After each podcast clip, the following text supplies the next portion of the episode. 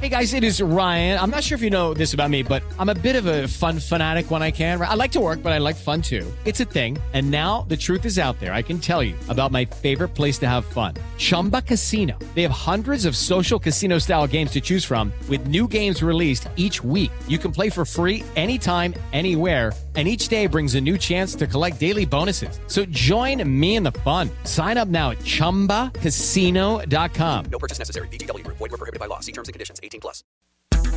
Na Jovem Pan, Economia em Foco. Com Denise Campos de Toledo.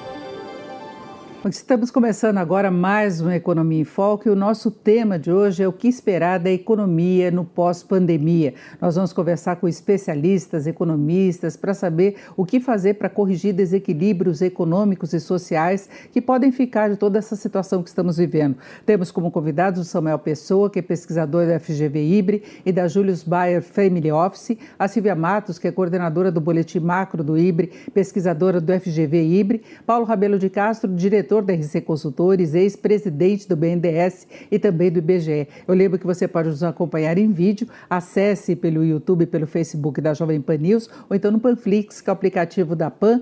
E eu cumprimento os nossos convidados, agradeço muito a participação dos três aqui no Economia em Foco. E eu gostaria de passar a palavra primeiro para a Silvia Matos, que é responsável pelo Boletim Macroeconômico. Silvia, que balanço você faz do andamento da economia agora? Né? Eu falava de desequilíbrios e a gente espera espera ah, que a economia ainda caminhe meio desequilibrada, setor de, eh, setor de serviços ah, pode avançar um pouco mais, mas a FGV acaba de divulgar um estudo, por exemplo, que mostra uma situação muito ruim da indústria no geral, que não é apenas referente à situação colocada pela pandemia, não é? É, sem dúvida. É um prazer estar aqui hoje. É, a imagem está travando um pouquinho aí da Silvia Matos. Eu passo a palavra então para o Paulo Rabelo de Castro. Aproveito para cumprimentar também o Samuel Pessoa pela participação. Mas, doutor Paulo Rabelo, como é que o senhor vê a situação hoje? Olá, Denise. É, espero que, que aí a imagem e o som estejam indo um pouquinho melhor. Olha, eu, eu diria que a gente tem que perguntar ao povo. É, será que o povo está esperando é, uma melhoria significativa da situação nesse início é, de recuperação da pandemia, eu diria que a esperança não morreu, mas é, a esperança ela está se confrontando com dados ruins da realidade atual. O primeiro dado que machuca o povo é o custo de vida. É, nós estamos chegando ao fim desse semestre com mais de 8% de inflação acumulada mas esse número é um pouco traiçoeiro, porque o custo de vida no supermercado, a inflação dos alimentos e agora também cada vez mais a inflação dos serviços é, que o, o povão tem que pagar, é, estão com faixas de variação é, positiva superiores a 10%. Enquanto isso, os salários continuam basicamente estagnados.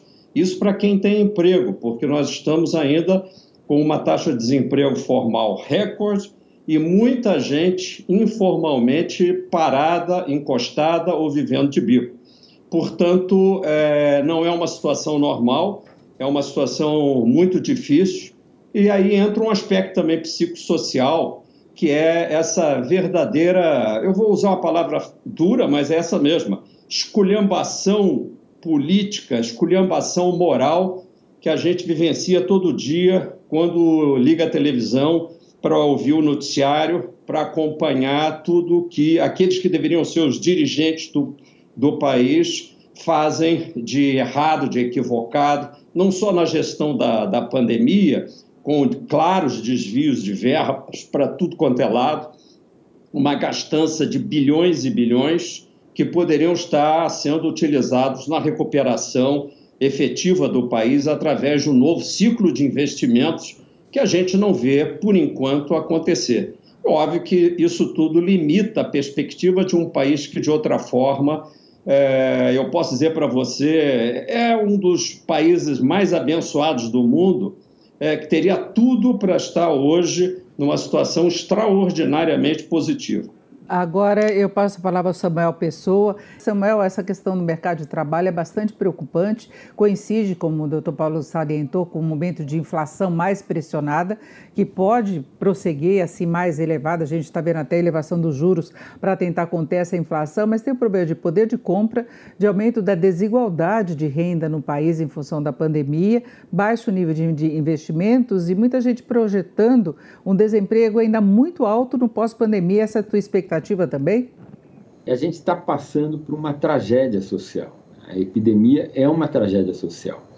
Diversos setores da economia foram totalmente desorganizados. O setor mais desorganizado é aquele setor que o IBGE chama de outros serviços. Outros serviços responde por aproximadamente 15% da economia, mas responde por 30% do emprego total e outros serviços no primeiro trimestre, que é os dados que nós temos, outros serviços rodou no primeiro trimestre desse ano 10% abaixo da posição que estava antes da epidemia, no quarto trimestre de 2019. E outros serviços, como eu disse, é um setor altamente empregador, compreende toda a área de turismo, alimentação fora do domicílio, toda a parte ligada a entretenimento, seja da cultura, seja dos esportes e também outros serviços pessoais. Né? Um setor muito importante de produtividade relativamente baixa, é o setor que mais emprega na economia e esse setor está muito contido. Então a gente tem uma situação em que, na verdade, a dinâmica da economia e a dinâmica do mercado de trabalho não estão conversando muito bem entre si. Por que isso? Porque o distanciamento social e a, e a natureza da, da recuperação que nós tivemos em V a partir do segundo trimestre do ano passado, né, lembrar que a economia despencou quase 10% no segundo trimestre, depois de já ter caído uns dois e tanto no primeiro trimestre do ano passado, e ela, no primeiro trimestre desse ano, ela já rodou no mesmo nível pré-crise. Só que nós tivemos uma recuperação forte em V muito heterogênea. Alguns setores voltaram forte, indústria de transformação, é, setor financeiro, imobiliário e agropecuária já está rodando na média esses setores 5% acima do nível que prevalecia antes da crise. E outros serviços, que é o setor mais importante do ponto de vista do emprego, como eu disse, roda ainda provavelmente perto de 10% abaixo. Então a gente tem uma situação em que a economia voltou forte, ela deve crescer, segundo os números da Silvia, Mato 5,2% esse ano, e eu acho que ano que vem também cresce forte, mas a recuperação do mercado de trabalho está muito lenta. E a lentidão vem porque a gente ainda não resolveu o problema da epidemia, portanto, ainda se pratica distanciamento social, ainda não se vai aos estádios, não se normaliza a vida nos restaurantes e assim sucessivamente, e a economia não normaliza, principalmente naqueles setores que mais empregam.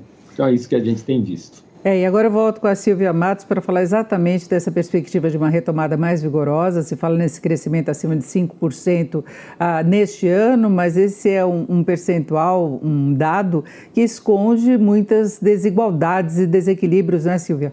Bom, é um prazer participar aqui com Samuel Pessoa, Paulo Rabelo de Castro.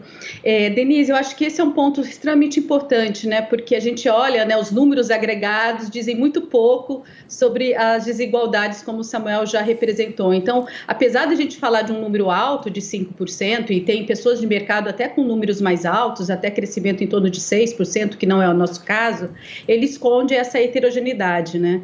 E esse segundo TRI, que a gente ainda vai ter né, informação completa até do, né, gente ainda está é, coletando todas as informações, o IBGE está divulgando ainda dados relacionados ao mês de junho, demora um pouquinho para sair o PIB do segundo TRI, ele continua mostrando essa heterogeneidade, ou seja, setores que são mais intensivos em trabalho, né, como o Samuel já mencionou, eles ainda continuam no patamar muito baixo. Tem uma recuperação? Sem dúvida, tá? A gente está numa situação melhor. Todas as nossas sondagens né, do, do híbrido, do Instituto Brasileiro de Economia, mostram uma melhora, quer dizer, ao longo do trimestre, à medida né, que a pandemia, eu acho que esse é um ponto importante. Nós iniciamos o trimestre, o segundo trimestre, uma situação da pandemia muito ruim.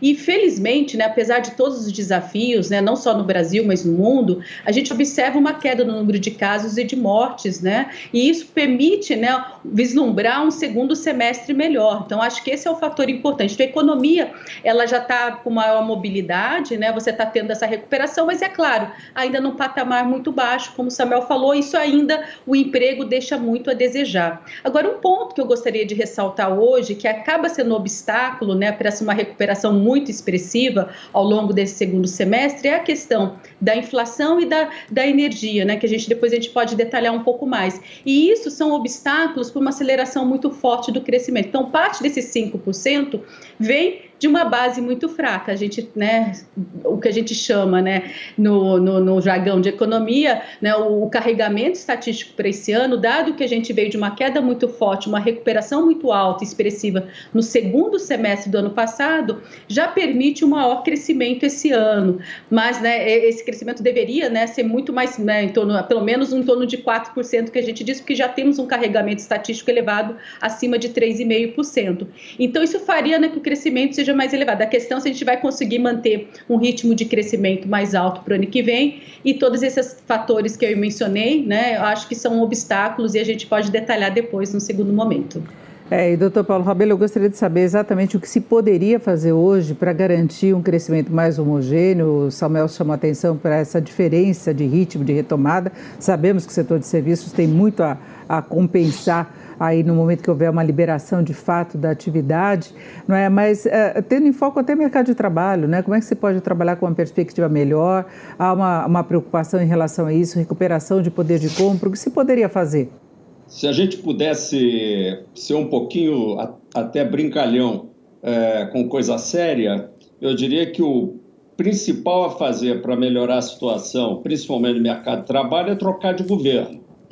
É, como não dá para trocar de governo, e eu acho que não vai haver troca de governo antes de 1 de janeiro de é, 23, é, o que a gente poderia, vamos dizer assim, é, torcer, Denise, é que o, o governo continuasse tentando não atrapalhar essa recuperação que de fato ocorre, é, e aliás foi, foi sublinhado pelas competentes aí, intervenções da Silva e do Samuel, a quem eu cumprimento, é, e que sublinharam exatamente o fato de que a indústria, largos segmentos da indústria estão se recuperando, alguns segmentos do comércio já vão bem, a, a agricultura nunca deixou de ir bem, então isso já é muito bom para muitas regiões do nosso país. Sempre lembrando que quando a gente fala de Brasil, fala, fala de situações às vezes muito heterogêneas porque o Centro-Oeste vai relativamente muito bem. Algum, algumas regiões, muitas regiões no sul do país e Sudeste também, é, e, portanto, há uma heterogeneidade também regional, além de ter uma, haver uma, uma, uma disparidade muito grande daqueles que estão ainda sofrendo com desemprego e aqueles que estão é, empregados e mantendo renda. Eu queria, no entanto, é, falar, ainda que telegraficamente, sobre um aspecto, uma palavra que a Silvia mencionou, que para mim é o grande problema para a recuperação, inclusive do mercado de trabalho no, neste segundo semestre, principalmente no próximo ano, Denise, que é a crise de energia que o governo está escondendo. Por isso que eu brinquei, brinquei sério, que o ideal era que a gente trocasse de governo, eu nunca vi tanta incompetência acumulada é, numa única equipe. Equipe essa que já está perdendo gente, porque os, os melhores já, já pediram o boné, já foram embora, do lado da economia. É, e do lado da política, isso nem se fala, é uma esculhambação total.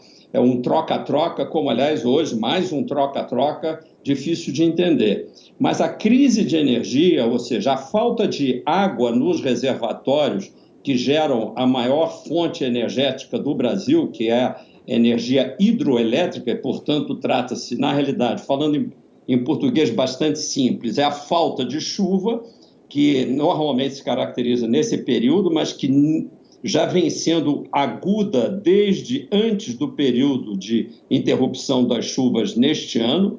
Estamos no Sudeste com nível de reservatórios é, na faixa de 26%, portanto, é um recorde de baixa.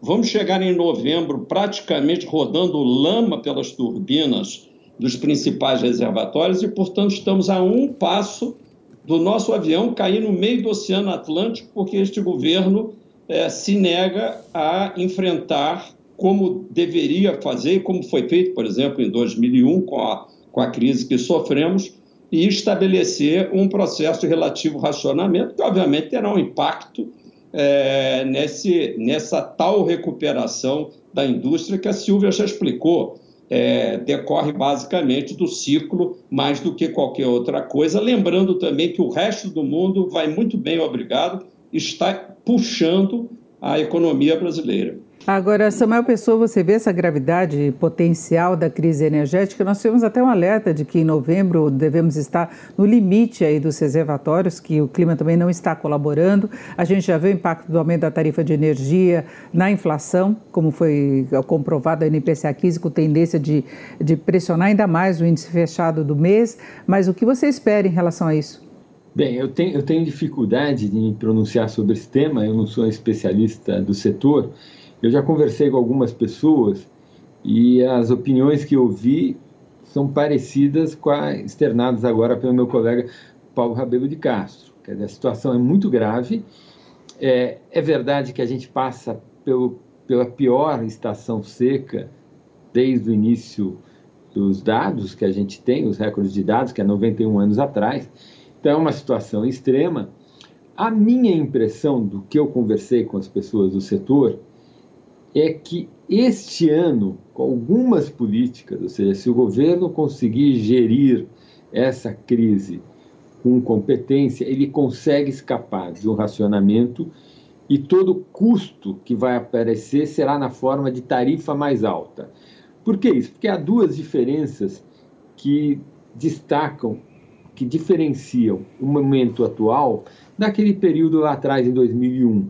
A primeira diferença é que hoje o sistema está todo interligado. Ou seja, se há falta de energia numa região do país e há alguma sobra em outras regiões, você tem interligação trazer pelo menos parte da energia de uma região para outra. A gente sabe que os reservatórios no norte, no nordeste e no sul não estão em situação tão dramática quanto os do sudeste e do centro-oeste. E o segundo motivo que diferencia o momento atual daquele de 2001 é que hoje nós temos uma rede de, de usinas termoelétricas, seja a gás, a óleo, a carvão, e elas podem é, complementar a produção de energia elétrica e, e poupar água nos reservatórios. Então, fazendo um bom uso desse, desses recursos e, eventualmente, evidentemente também fazendo uma campanha publicitária bem feita de uso consciente, de consumo consciente de energia elétrica, aparentemente você consegue evitar o racionamento, você não consegue evitar o impacto sobre a inflação, que aliás já está ocorrendo. O risco maior, Denise, isso tem a ver com a continuação da recuperação e todo o tema do emprego, porque do que eu falei na minha primeira fala, o emprego vai voltar mais forte quando a gente terminar a vacinação porque o que está impedindo a recuperação do emprego é a essência, é principalmente outros serviços, que só vai voltar quando a, a, o medo que as pessoas têm de contrair o vírus diminui. E com isso a gente tem que reduzir a, o espalhamento do vírus entre nós. Então, isso é uma, uma agenda para o final do ano, desse ano, início do ano que vem. O problema é que se este verão, né, lembrar, o verão é a estação úmida no sudeste brasileiro e no centro-oeste. É no verão que os reservatórios enchem. Se esse verão for um pouco abaixo da média, aí vai ser difícil a gente escapar de um racionamento no ano que vem. Então, aparentemente, o risco de racionamento para o ano que vem é muito real se não houver um verão bastante úmido. E Silvia, uh, eu volto à questão dessa, de como se corrigir essas distorções que vão ficar pós-pandemia, por mais que se conte com o crescimento, uh, deixando um pouco de lado essa crise energética, que é um fator específico, que a gente espera que seja bem gerenciado e que o clima ajude, que de repente a gente tem que torcer para isso também, não é? Para termos muita chuva no período chuvoso, de fato, que é mais para o final do ano. Mas uh, a questão da desigualdade de renda, do aumento da pobreza, o governo agora fala no, na ampliação em um Bolsa Família turbinado. Né, o que nos remete também à questão fiscal, que está tudo muito amarrado. Mas você acha que esse seria o caminho da transição? O Samuel conta com recuperação de mercado de trabalho. Mas, no final das contas, que cenário que podemos ter, até pra, por preocupações do ponto de vista social? É, sem dúvida, eu acho que esse é um dos temas né, super importantes para a gente imaginar um cenário um pouco mais benigno em relação à desigualdade. É, essa pandemia, né, além de todas as questões que nós detalhamos aqui, ela realmente ela afeta os trabalhadores né, do setor informal, né, como nós né, mencionamos, setor de serviços, aqueles é, trabalhadores pouco qualificados. Né? Então, com certeza, é, essa crise ela gera um impacto muito grande né, e ela é muito desigual e isso não se recupera rapidamente. Então, é necessário, sim, né, agenda pós-pandemia, né, não só agenda durante a pandemia, mas pós-pandemia, é tentar amenizar essas desigualdades, ou seja, é ampliar realmente políticas sociais. A questão é que no Brasil a gente já gasta muito, né, e nós temos capacidade de aumentar os gastos como um todo, porque nós temos, né, o teto dos gastos, que é extremamente importante, é uma marra importante ao governo, né, para a gente tentar acomodar o que a gente chama, né, conflito distributivo. E essa pandemia, ela sim, ela demanda mais gastos sociais. Então, acho que, num certo sentido, está certo realmente pensarmos né, uma ampliação do Bolsa Família. Hoje você tem mais famílias né, mais pobres. Você teve também a pandemia, um aumento muito elevado do preço dos alimentos e um efeito colateral dessa irregularidade de chuvas também afeta o Centro-Sul e também afeta preço de alimentos. Então a gente está tendo agora uma nova, enfim, um novo período né, de preços de alimentos né, também mais elevados. Então as famílias de baixíssima renda foram muito penalizadas. A inflação né, do, do grupo de baixa renda está sendo, em 12 meses, acima de 9% em junho, enquanto de alta renda foi em torno de 6%. Então, realmente, esse choque foi muito desigual também, né? É uma outra, outro canal que a gente diz de regressividade de renda. Então, nesse sentido, é sim, é meritório, é importante o governo olhar não só para os mais pobres, mas também para os informais. A pergunta toda, né, que é a dificuldade nesse momento, ainda mais num período aí, né, de eleição que já está antecipado, né, o momento, é de onde vamos tirar os recursos que são, né, corretos para, né, para, enfim, para o Bolsa Família e outros programas. E isso é muito difícil, né? Eu acho que essa é a grande discussão, porque se a gente quiser aumentar os gastos sociais, nós vamos ter que reduzir outros gastos. O espaço, né, de aumento de gastos gastos é muito reduzido, né? E a gente já sabe que os investimentos estão em patamares muito baixos, não tem muito mais onde cortar sem mudanças realmente ou de gastos tributários ou fazer uma reforma, enfim, que reduza salários de servidores, mas o espaço ele é muito restrito. Então a preocupação é na tentativa, né, de resolver a questão da desigualdade, você também gerar mais incerteza, mais risco fiscal, que isso também gera mais juros, gera mais desvalorização de câmbio e mais inflação, que também enfim, e menos crescimento econômico. Então, eu diria que para o governo né, é um momento muito difícil, porque ele tem que fazer escolhas políticas que são também difíceis. E o Dr. Paulo Rabelo reclamou exatamente da condição política do país, mas a gente vê desafios muito grandes que foram colocados pela pandemia. Não é fácil gerenciar uma economia numa situação em que há restrição de atividade, é, suspensão de contratos. O Brasil até conseguiu lidar bem no auge da pandemia com aqueles programas todos que tiveram crédito extraordinário aprovado pelo Congresso. Agora, como tirar, retirar isso da economia? A gente viu as dificuldades no começo do ano e passar para essa fase de transição, de retomada de, de emprego, de melhoria da condição de vida, com inflação elevada, com tantas dificuldades assim?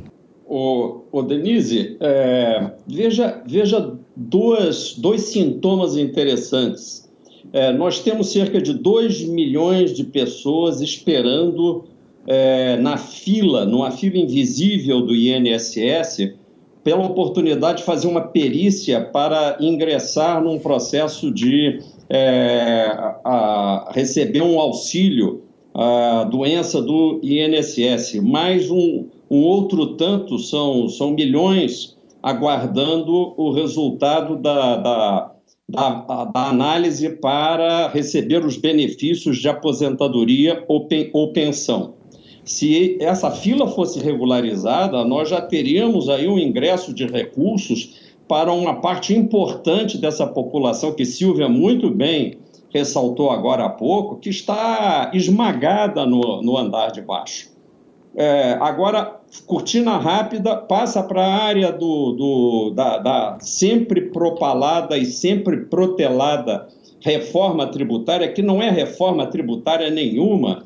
O governo está meramente fazendo alguns ajustes é, na maneira de cobrar imposto de renda, isso não é reforma tributária, não, não mexe com a estrutura tributária brasileira, mas ainda assim, toda a discussão é sobre se taxa ou não taxa dividendos. É uma discussão até importante, mas essa é uma discussão no andar de cima. Enquanto isso, ninguém discute o fato de que o governo, ao fazer o ajuste da, da, da correção da tabela do imposto de renda, que é para o andar de, já não diria de baixo, mas da classe média é, baixa, que mesmo assim é obrigada a pagar imposto de renda iniquamente, porque ela já paga todos os outros tributos de consumo, e você verifica que ninguém discute que essa, esse ajuste, essa correção da tabela já é uma correção defasada. Todos os rendimentos ah, iguais ou inferiores a 5 mil mensais deveriam estar isentos hoje. E o governo ia buscar esses recursos onde, assim como para os auxílios emergenciais, que devem continuar, deveriam continuar em 2022, no ajuste dos gastos públicos que o governo não fez ao longo de toda a pandemia.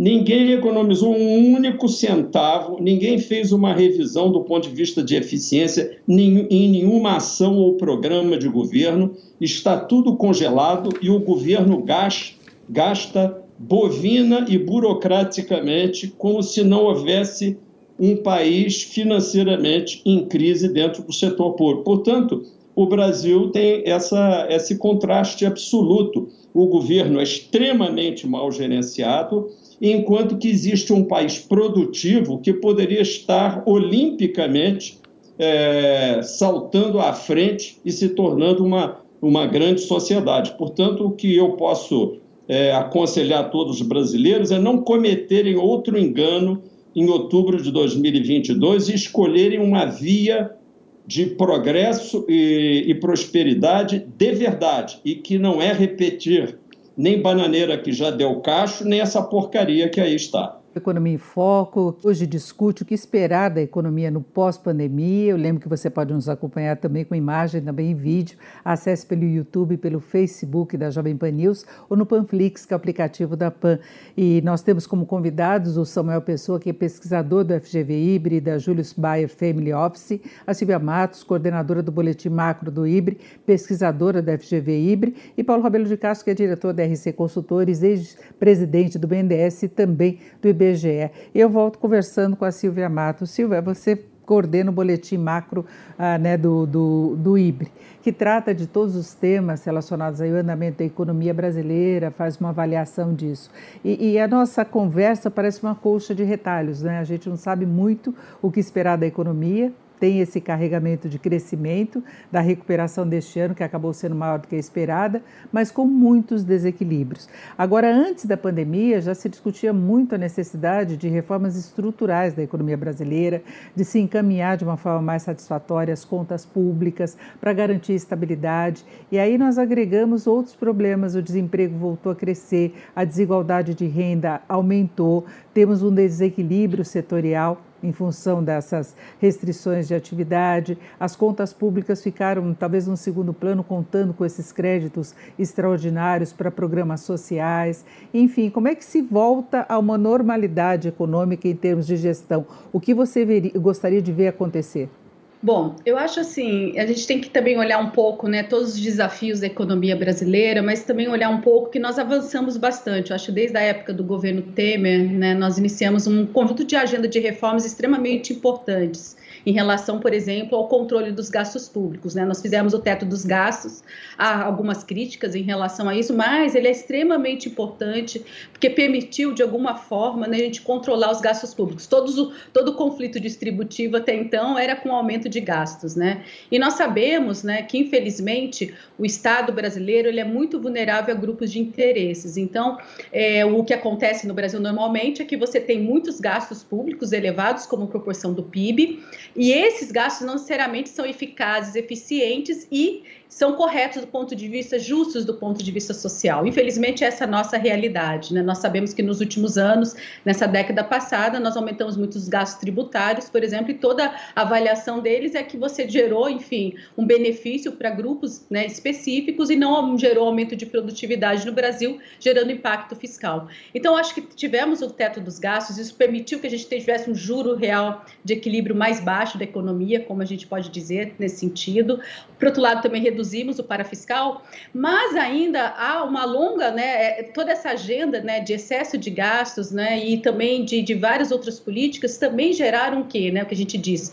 Um, um ambiente de negócios muito disfuncional né, e que permite o quê? Empresas pouco produtivas permaneçam no mercado e penaliza as empresas mais produtivas. Né? E, e um, um, componente importante né, dessa, desse né, esse conjunto muito ruim de regras, né, do ponto de vista de gerar crescimento econômico, né, que eu acho que esse é um fator importante, é, setores mais eficientes, é a questão tributária. E, infelizmente, eu acho que isso a gente acabou não avançando, né? até no Congresso é, tivemos uma, uma discussão sobre a PEC 45, que é a reforma tributária, que do ponto de vista de eficiência econômica poderia gerar essa melhora da produtividade, do crescimento de longo prazo, porque estamos falando aqui né, de recuperação cíclica da economia a partir de uma queda da pandemia. Mas a gente já sabe que nos últimos anos, desde a crise né, de 15 e 16, o Brasil cresceu muito pouco. Em 17, 18, 19, o crescimento do Brasil foi muito baixo. Então a gente sabe que a gente tem que perseguir né, um crescimento potencial mais elevado. Só que essa agenda é extremamente difícil, porque, novamente, tem setores que se beneficiam com, né, com o sistema tributário que vivemos, com as regras do jogo que vivemos, e, e, e, o interesse difuso que nós dissemos, assim, é muito difícil de realmente ser contemplado.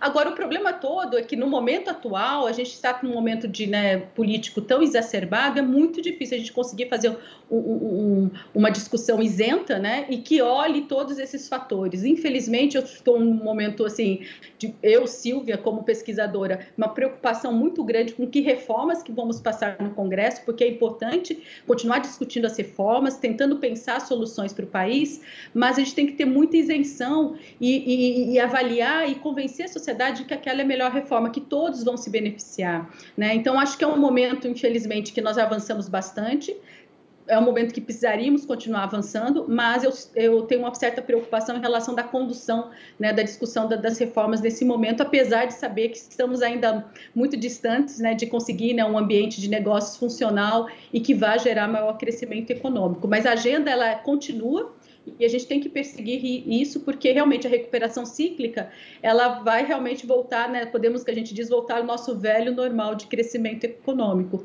um baixo crescimento. Esse é o risco que corremos por isso que essa agenda de reformas não pode deixar de ficar no radar e toda a sociedade tem que se engajar nisso, né? Essa é, essa é, um, essa é a grande mensagem. É, a equipe econômica comemora muito vários avanços que ocorreram. A Silvia salientou que elas vêm desde o governo Temer, teve reforma da Previdência, marcos regulatórios, legislação, não é? Medidas aí para tentar facilitar até o ambiente de negócios, mas temos em pauta ainda privatizações que não aconteceram, tem MP da Eletrobras que gerou muita polêmica, pode seguir adiante, mas deixou algumas dúvidas também no setor, reforma tributária, o Dr. Paulo salientava vários pontos aí de polêmica, reforma administrativa, Samuel, como é que você espera dessa, o que você espera dessa reestruturação da economia, acontece? Eu acho que não agora, Nise. É, o que a gente tem visto é que como funciona o sistema político brasileiro? O Congresso, de maneira geral, ele expressa os interesses mais dos grupos de pressão das corporações, de parcelas da sociedade. O presidente, o presidente brasileiro é bem forte, né? tem medida provisória, pode dar veto, projeto de lei, veto total, parcial. O presidente brasileiro, dentro do contexto dos presidencialismos que existem no mundo, ele é um presidente particularmente forte. A lógica é que o presidente é a pessoa o Executivo Nacional é a pessoa, é, um, é a instituição que defende o interesse agregado, o interesse coletivo, o interesse difuso. Então você tem que ter uma coordenação boa entre o Executivo e o Legislativo E o presidente faz a arbitragem e a mediação entre os interesses dos diversos grupos de pressão que estão lá representados no Congresso, para que as reformas saiam atendendo ao interesse coletivo. Agora, o problema é que o atual presidente não me parece que ele tenha apetite para exercer esta liderança. Muito pelo contrário, eu sempre fico vendo ele atuando e me parece que ele não gosta da política, do dia a dia da política, não gosta pelos deta dos detalhes técnicos das diversas reformas e dos diversos aprimoramentos que nós temos que fazer nas nossas instituições para construir as condições para termos crescimento sustentado. Ele tem lá uma agenda de valores, às vezes fica parecendo que ele quer dar um golpe, ou sei lá o quê, é difícil entender a racionalidade dele, mas quando você tem um presidente que não lidera e uma reforma importante bate no Congresso, o que acontece é o que, o que sai do Congresso é a somatória dos interesses particulares dos diversos grupos de pressão dentro do Congresso. Sai uma coisa pior do que entrou. A gente viu isso exatamente acontecer no exemplo da medida provisória da privatização da Eletrobras, que é uma iniciativa, em princípio, meritória e boa, do que manter a Eletrobras estatizada do jeito que está. Ou seja, a gente processou uma reforma que era importante, mas fizemos algo pior do que o status quo.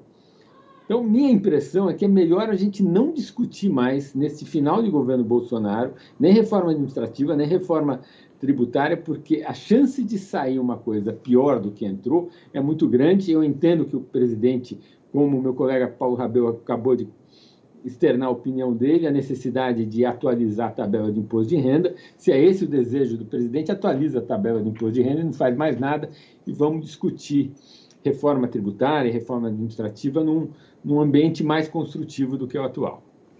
É, é uma coisa muito complicada, né, Samuel? Porque você, no caso da reforma tributária, por exemplo, fica difícil entender de onde vieram todas essas mudanças que foram colocadas eh, em, em discussão, né, quando se tinha uma, um outro direcionamento, que a Silvia até citou, em termos de simplificação do sistema tributário, a PEC 45, que tinha inclusive uma comissão mista, um relatório foi apresentado e, coincidentemente, é que vieram essas outras propostas do governo, né, Samuel? Então, não foi a modificação no Congresso foi uma modificação que veio do Ministério da Economia.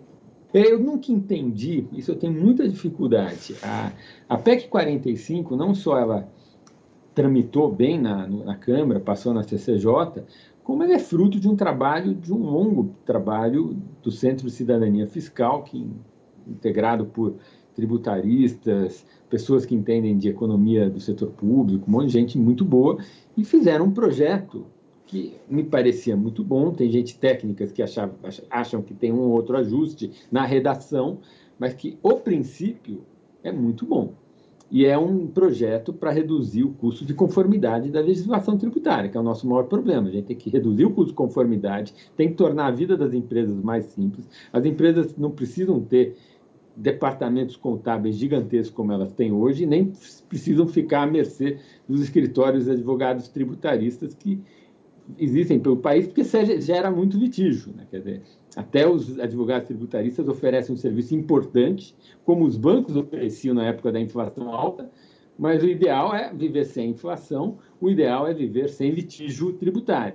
E o litígio tributário existe no Brasil à larga por conta desse enorme complexidade da legislação de impostos indiretos, impostos sobre a produção. O governo desistiu dessa agenda e veio com uma agenda de tributar dividendos, como Paulo Rabel mostrou, tem até méritos, mas tem que ser uma coisa feita com mínimo de racionalidade e cuidado. A impressão que eu tenho é que o projeto que veio do, do da Fazenda, da, do Ministério da Economia, é um projeto que foi escrito pela Secretaria da Receita Federal. Até é bom ter participação da Secretaria da Receita Federal, porque os caras entendem do tema eles puseram um monte de medidas lá para fechar a possibilidade de planejamento tributário, mas a Receita Federal olha o tema da tributação sob um ponto de vista, que é o ponto de vista que lhe afeta. O ministro e o executivo como todo tem que arbitrar e tratar de outros princípios, outros valores para mandar alguma coisa que faça sentido para o Congresso. Chegou uma coisa que não fazia muito sentido no Congresso, Aí o Congresso resolveu mudar tudo, não tem muita liderança, eu morro de medo do que vai sair do outro lado. É, agora, Paulo Rabelo, não é só questão da, das reformas também. A gente volta que o, o, um dos nossos temas iniciais, que é a questão de controle da inflação. Isso é importante até para poder de compra da população, numa fase que estamos vendo aumento dos juros, né, o mercado trabalhando com perspectiva até de aumento maior da Selic para tentar fazer com que a inflação retorne ao patamar ah, compatível com a meta, pelo menos no ano que vem. E, e, essas pressões de preço, senhor citou a crise energética, que ainda pode trazer mais pressões, algumas correções que correm à margem né, da, do, do, impacto de uma política monetária mais apertada, e cenário internacional. E aí, como é que o Brasil fica nesse contexto todo? Ô, Denise, eu gostaria primeiro de, é, e muito rapidamente, é, corroborar, reforçar é, concordando a, a visão do, do meu colega Samuel Pessoa. Eu acho que foi muito feliz ao dizer que num, presidente, numa, num regime presidencialista forte como o nosso, é, um governo precisa ter ideias claras, chegar ao governo e já nos primeiros dias é, não ir estudar questões, já ter os articulados as emendas constitucionais, os projetos de lei ordinária e complementar prontos, mas isso não aconteceu. Eu não quero ficar criticando um colega aí de 40 anos de, de uh, escassa convivência com, como Paulo Guedes, que foi meu contemporâneo lá desde a Universidade de Chicago, mas o fato é que ele não tinha esses projetos prontos. Ele só tinha ideias de palestrante como as nossas aqui, que ficamos aqui os três falando, nós não temos compromisso. Depois acabou o programa, ninguém tem que implementar nada. No governo, é preciso ter os projetos prontos. Eu, em agosto de 2019, fui conversar com o Paulo Guedes, levar um projeto pronto, que eu considero até melhor do que essa PEC 45, que teria uma grande chance, é, e ele foi conformado por vários juristas, é, igualmente especialistas como esses da PEC 45, lá no Instituto Atlântico, o Paulo Guedes deu de ombros. Ele tem uma agenda própria, assim como essa própria reforma de Previdência. É, é engraçado que a gente deixa as coisas é, no, na, no, assim, no, no, na poeira dos tempos. O que, que aconteceu com aquele um trilhão de economia da reforma da Previdência? Ninguém fala mais disso, ninguém cobra isso e não há economia, pelo contrário. Nós vamos para quase 300 bilhões de déficit da Previdência, óbvio que tem o efeito da pandemia, mas mesmo tirando o efeito da pandemia, não há economia nenhuma. Ele errou na direção da reforma da Previdência, embora seja um outro assunto. Agora, na questão da inflação, felizmente não está na mão do Paulo Guedes. Está na mão do Banco Central, que agora tem uma cláusula de independência, e os, e os camaradas que estão lá na, no, na, no, no Banco Central têm um pouquinho mais de juízo para não ficar querendo elevar juros demasiadamente em cima de uma correção de inflação, de custos, por assim dizer, e a inflação de custos, essa inflação corretiva vai acontecer de forma muito cruel, principalmente é, em alimentos, como já está acontecendo, e em energia. E a pior coisa que poderia acontecer é a gente dar uma freada monetária em cima de uma inflação de custos. É, é preciso contemporizar, correr um pouco atrás da curva de inflação, com, com os juros subindo, mas subindo, é, subindo meio preguiçosamente, como eles estão fazendo, para que a gente não retire da economia aquele restinho de animação que ainda vai gerar os postos de trabalho em 2022. Então, nós temos uma situação meio desconfortável. Eu acompanho o, a, a receita dada pelo meu colega Samuel. Deixa tudo como está, porque cada vez que o governo chega perto, é só para piorar. O que nós temos é que preparar a nossa discussão, Denise, para os candidatos e candidatas que podem vir por aí, e verificar como é que a, o, a elite pensante, se é que existe alguma aqui neste país, pode fornecer ideias, organizar um plano, é, as federações, as associações empresariais, de forma que o setor produtivo comece a tomar conta dessa economia que hoje é completamente manipulada, como disse Silvia também, por grupos de interesses, corporações bandidos, ladrões e corruptos de um modo geral. Agora, Silvia Matos, nessa questão da política de juros, se fala na necessidade de você ter uma convergência da, das projeções, se passar um recado mais claro desse compromisso do Banco Central. Agora, tem um outro fator preocupando bastante, que é a questão do dólar, não é?